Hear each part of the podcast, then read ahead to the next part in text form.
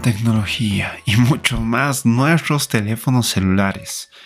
Me acuerdo en aquellas épocas en las cuales tú tenías que llevar tu teléfono, tu pedazo de teléfono, esa cosa gigante, ya sea en tu coche, lo podías llevar en tu bolsillo, pero poco a poco han ido evolucionando y han ido siendo cada vez más pequeños, teniendo con este nivel de precisión con las innovaciones también, porque empezaron a tener localización por GPS, empezaron a tener cámara, tú podías poner música en tu teléfono, podías tener y ver en una pantalla pequeña videos, sacar fotografías, realizar videos y mucho más. Muchas empresas como tal nos han traído grandes dispositivos, pero la verdad que empezaron a quedarse atrás. También debemos pensar de que muchos de los dispositivos actualmente ya cumplen con los mismos criterios que se fabrican en el uno u en el otro fabricante. Pero la verdad no existe algo que digas que realmente hay un fabricante que lo está haciendo mejor actualmente. Hablemos de esto, analicemos justamente esto y espero tus comentarios. Bienvenidos, esto es tu podcast Hi Jared. Comenzamos.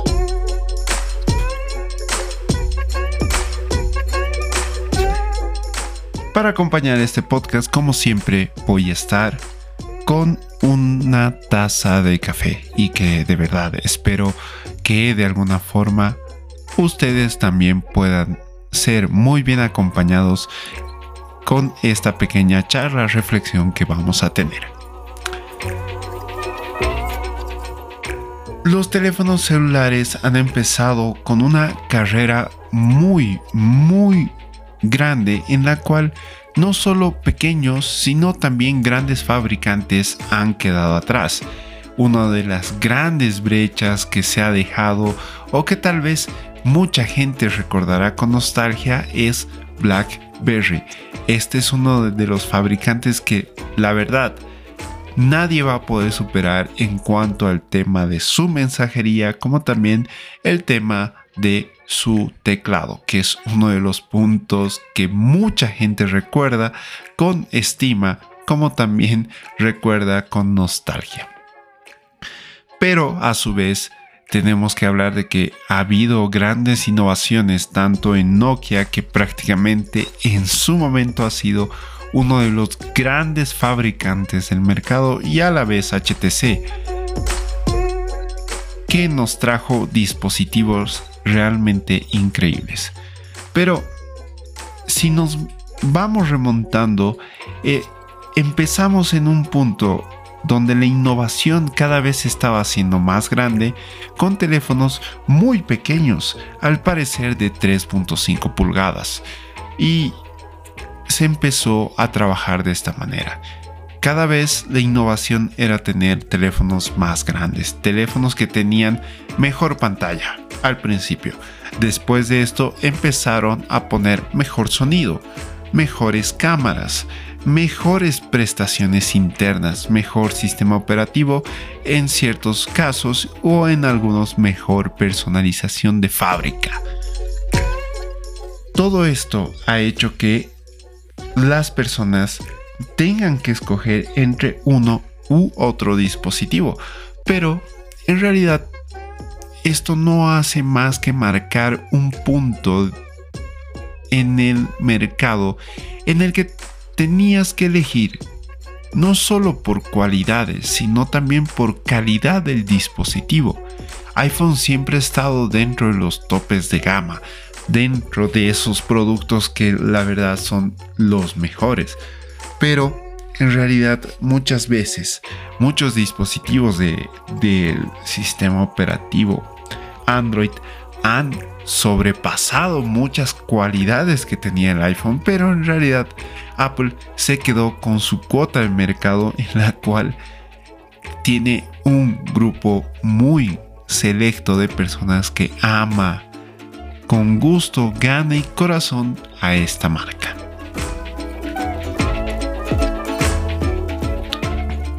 Y a lo largo del tiempo tenemos que decir de que Samsung ha sido también otro de los pioneros que nos ha traído grandes calidades de innovación, pero sin dejar de lado que HTC ha sido uno de los pioneros fabricantes que ha creído en la marca Android y ha tenido uno de los primeros teléfonos con este sistema operativo, dándonos las primeras calidades de estos. Sin contar en, o perdón, sin tomar en cuenta que HTC fabricó tres o cuatro teléfonos que han estado realmente en la cima de los dispositivos móviles y que nos traían cualidades tanto en cámara, en reproducción de sonido, eh, en cuanto a personalización y calidad de fabricación. Todo esto hacía que, perdón,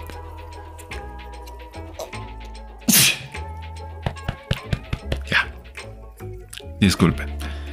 Todo esto hacía que realmente HTC tenía una gran capacidad de poder innovar. Nokia empezó a caer y dejar justamente ese mismo camino que, que tuvo o que tenía BlackBerry. Ese camino que empezó a hacer que la no innovación lo dejara de lado del mercado o de esta gran cota de mercado que existía en su momento. Pero si tenemos que hablar de grandes fabricantes que están rompiendo tendencias, sería Huawei, sería Xiaomi y esos fabricantes chinos que em, vinieron con pie de plomo y dijeron estamos aquí. Y estos son nuestros dispositivos y esto es lo que nosotros les vamos a ofrecer. Y con esto llegó la calidad-precio. Si bien no te daban actualizaciones de sistema operativo, los fabricantes chinos o algunos fabricantes igual, ya sea de Europa y demás, pero sí te entregaban dispositivos que iban a tener una actualización del sistema operativo, como también te entregaban dispositivos a muy buen costo, con prestaciones correctas. No vamos a decir que con prestaciones increíbles, ah, eran prestaciones correctas. Y esto llegó a marcar otro punto en el cual los fabricantes tenían que entregarte lo mejor a un precio contenido y el mismo que podía ser replicado por los demás porque cada vez se estaba compitiendo ya no por quién era el mejor fabricante, ya no por quién tenía el mejor teléfono, sino por quién te daba la mejor calidad-precio dentro del mercado. Y esto no solo hablando de Latinoamérica, sino a nivel mundial. Motorola muchas veces llegó a conquistar el mercado indio y gran parte, eh, creo que lleva el 7% del mercado chino. Y esto significa una venta increíble de dispositivos. Ya sea que actualmente Lenovo es dueña de Motorola, pero hay muchas cosas que también los fabricantes nos dejaron o dejaron de tomar en cuenta.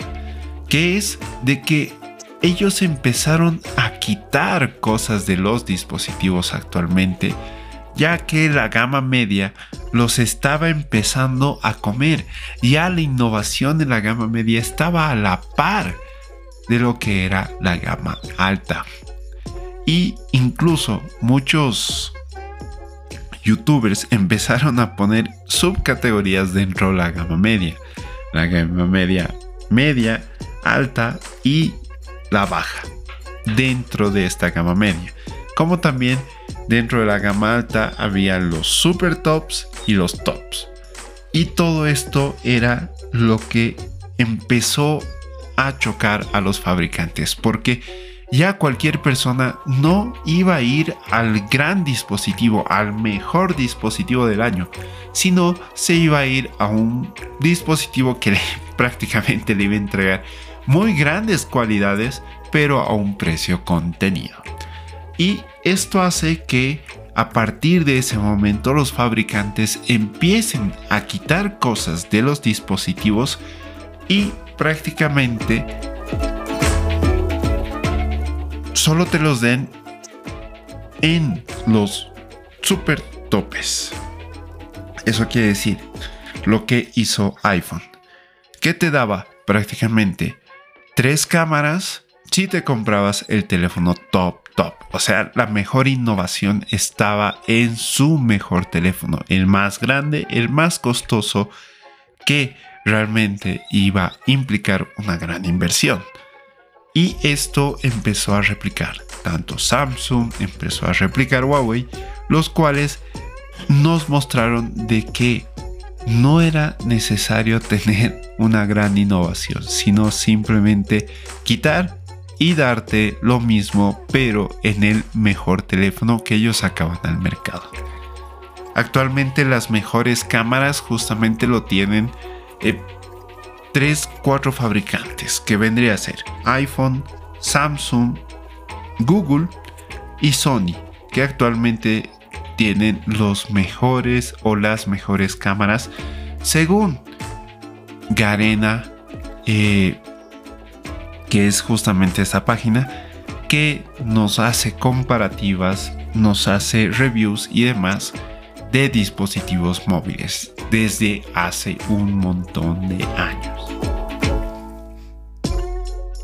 Pero hablando como usuarios, tenemos que ser francos y decir si realmente lo que nos están ofreciendo vale o no la pena, si vale o no esa cantidad de dinero que yo tenga que desembolsar para decirle al fabricante, ten mi dinero y puedes hacer con él el siguiente teléfono que tal vez me lo vendas con las mismas calidades, aumentando que es 4K, aumentando que es Ultra HD, lo que sea.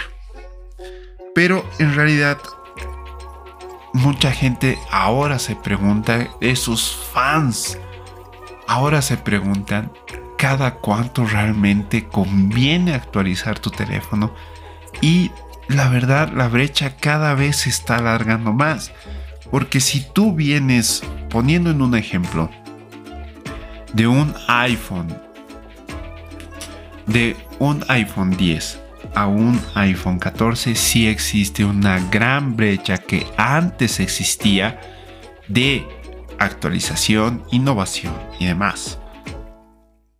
Pero si tú vas de un iPhone 13 a un iPhone 14, la verdad es que la actualización, la innovación, la calidad de las cámaras prácticamente no cambian y solo te estarías yendo por el simple hecho de ser fan.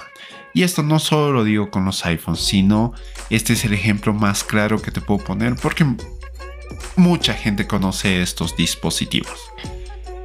Y esto pasa no solo en los iPhones, sino pasa también en los teléfonos de Google, que vendrían a ser los Pixel, los Samsung, los Huawei, Xiaomi, Motorola y demás fabricantes. Y llegamos a la misma pregunta. ¿Cada cuánto realmente es recomendable cambiar? Y es simplemente acorde a tu criterio, acorde a tu nivel de fan, de fanatismo, de ese cariño, de que tú quieras tener un nuevo dispositivo, tú lo quieras o puedas hacerlo. Porque en realidad no existe ya un borde, estamos en un punto en que los teléfonos han llegado a un nivel de innovación exageradamente alto. Y esto hace que estos dispositivos ya no sean vistos con ese gran nivel o esa gran cualidad de decir que yo quiero este dispositivo, yo quiero hacer esto, yo quiero este otro, quiero mostrar lo mejor de esto, quiero mostrar lo mejor que tengo en mis manos. En este caso podría ser estatus, en este caso podría ser yo tengo el mejor, yo tengo las mejores prestaciones en los teléfonos. Pero veamos cómo va.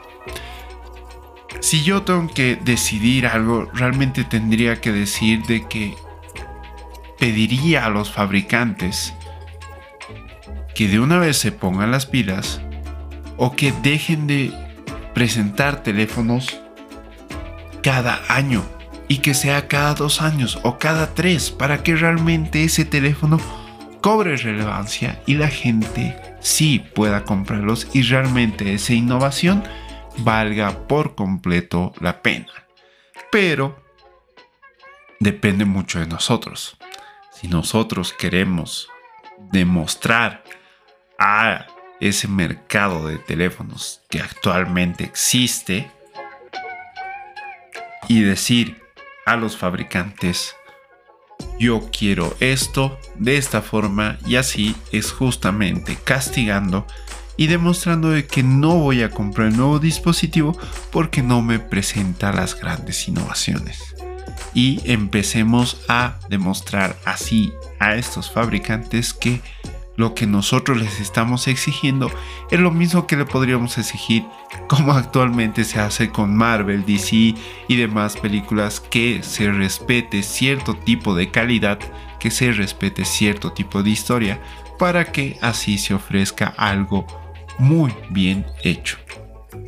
Esperamos que se pueda hacer así, si no, lastimosamente debo decir que yo me voy a quedar sino con mi actual iPhone 10 y voy a decir de que lo voy a cambiar hasta que realmente vea que existe una verdadera innovación y si me sea completamente necesario hacerlo. Espero que les haya gustado esta pequeña charla de alguna manera, reflexión o algo de análisis que hemos hecho el día de hoy. Esperemos que en el próximo podcast podamos hablar de otro tema y analizarlo de esta misma manera, o tal vez verlo desde otro punto de vista. Les agradezco un montón por haber estado acá. Mi nombre es Jared, nos vemos y nos escuchamos en la próxima.